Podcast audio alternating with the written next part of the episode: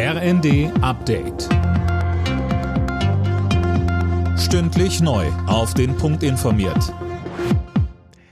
Ich bin Dirk Jostes. Guten Tag. Die Ampelkoalition ringt weiter um den Haushalt fürs kommende Jahr. Nach einer schnellen Einigung sieht's dabei wohl nicht aus, Lukas Auer. Nein, auch bei einem Spitzengespräch zwischen Kanzler Scholz, Wirtschaftsminister Habeck und Finanzminister Lindner hat es keinen Durchbruch gegeben. Hauptstreitpunkt ist, ob die Schuldenbremse auch 2024 ausgesetzt werden soll.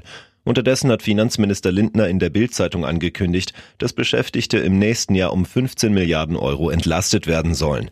Geplant ist etwa, den steuerlichen Grundfreibetrag anzuheben. Damit bleibt ein größerer Teil des Lohns steuerfrei. Auch wenn es in Deutschland gerade winterlich kalt ist, global gesehen wird 2023 das heißeste Jahr seit Beginn der Wetteraufzeichnungen.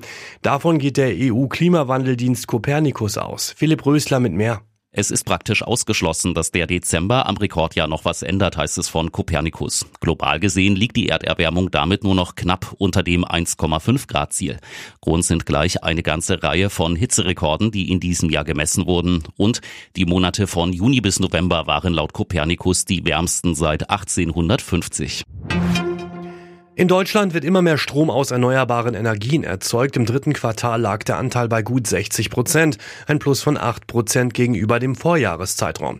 Gleichzeitig ging der Anteil von Strom aus Kohle und Erdgas deutlich zurück. In vielen Bundesländern legen auch heute wieder zahlreiche Beschäftigte im öffentlichen Dienst ihre Arbeit nieder. Gestreikt wird etwa in Verwaltungen und Schulen, unter anderem in Sachsen, Schleswig-Holstein, Niedersachsen und Bremen. Die nächste Tarifrunde startet morgen. Alle Nachrichten auf rnd.de